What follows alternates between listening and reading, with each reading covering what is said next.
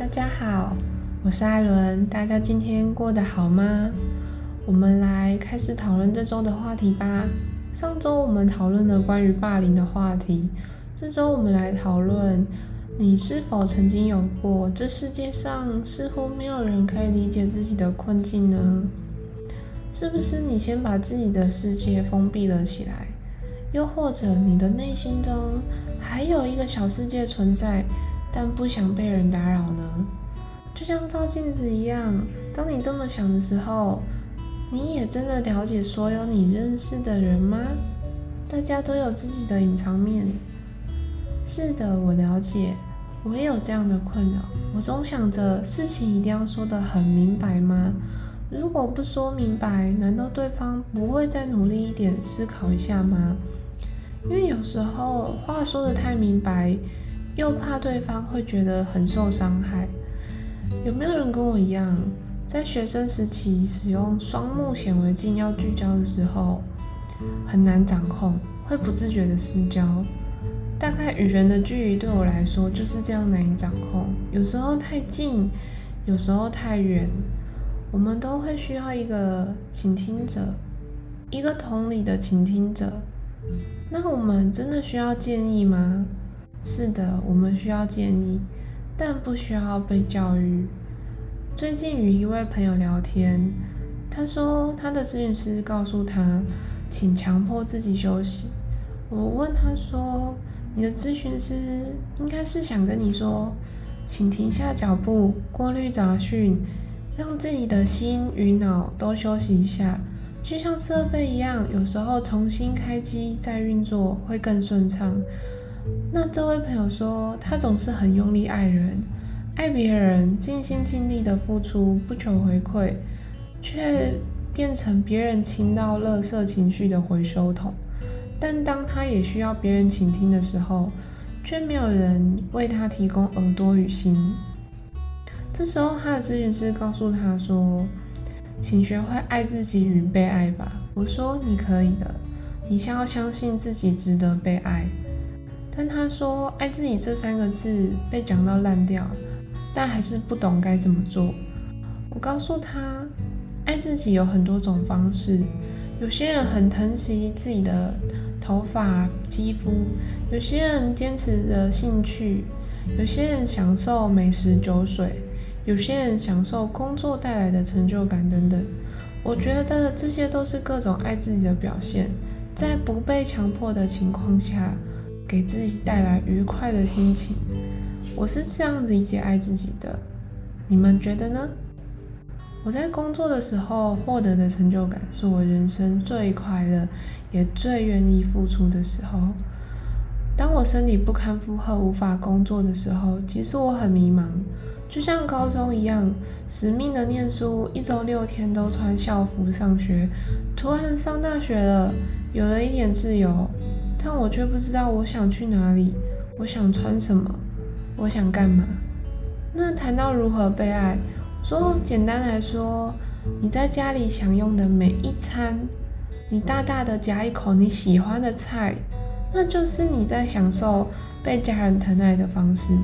就像我现在在听你说话，也是正在疼爱你。有时候靠得太近了，我们会难以聚焦。别人的关心方式或许失衡了，但别忘记适时调整一下焦距，你一定可以看到更后面的含义。我们珍惜每一刻、每一段感情、每一个疼惜。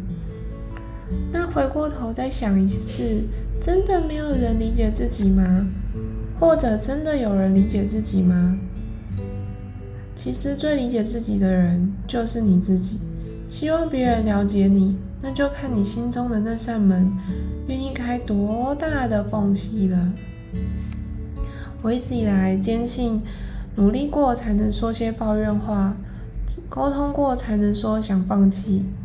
但后来发现，有时候人生太努力不一定是一件好事。知道适合自己的标准才是最重要的，就像挑鞋子一样，不合脚你肯定走不远，或是磨破皮受伤也要很辛苦的撑下去走下去。我们说个小故事，我有位朋友因为心理上的不舒服，他工作休息了很长一段时间。他的家人担心他会不会花光积蓄，所以常常关心他：怎么你那样东西不见了呢？你是不是没有钱，所以把东西卖了换钱？或是看他状况不好，询问他有没有定期回诊？但妈妈的怀疑让他很烦躁。但是反过来想，是不是因为妈妈不知道你的积蓄，但却看得到你表面的花费，所以才很担心？怀疑你没有回诊，是不是因为身体状况常常不好？他在想着怎么没有好转呢？所以很担心。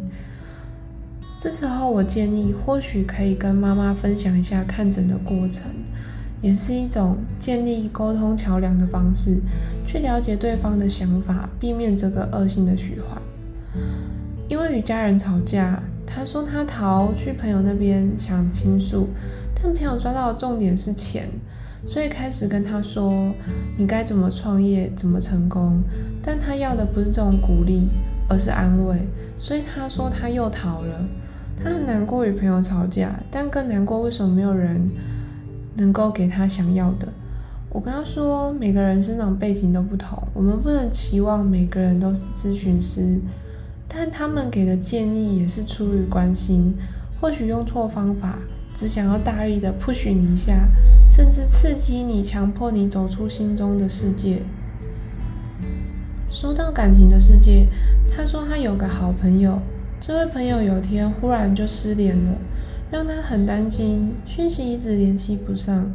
有一天，对方忽然发讯息，请他帮忙一些事情，但是也没有解释前面怎么没有回复讯息。他心里既气愤又无奈。想说是不是被利用了，但他也没有表达出这股气氛。其实我的朋友对对方原本是有点好感的，所以也各也有各种的包容，直到最后发现对方在这段期间内已经有了对象，他是难过的，但这有很多的层面，包含信任感、被利用等等。其他朋友说他你就是傻。付出的太快太多，但是以上都是基于他开心的、自愿的付出，对方也乐于接受，谁能对此批判什么呢？也有朋友说，你难过什么？又没有交往，但是只有分手才可以伤心吗？暗恋也是一种恋爱的形式啊，为什么不可以伤心呢？回想美好回忆，汲取教训，不开心的时候就表达出来。这样才是公平的对待。就这样跟这位朋友聊着聊着，他从哭着变笑着。他说：“感觉心开阔了，也转念了，开始感谢所有人带给他的成长。我也相信他未来一定会越来越好的。你要加油哦！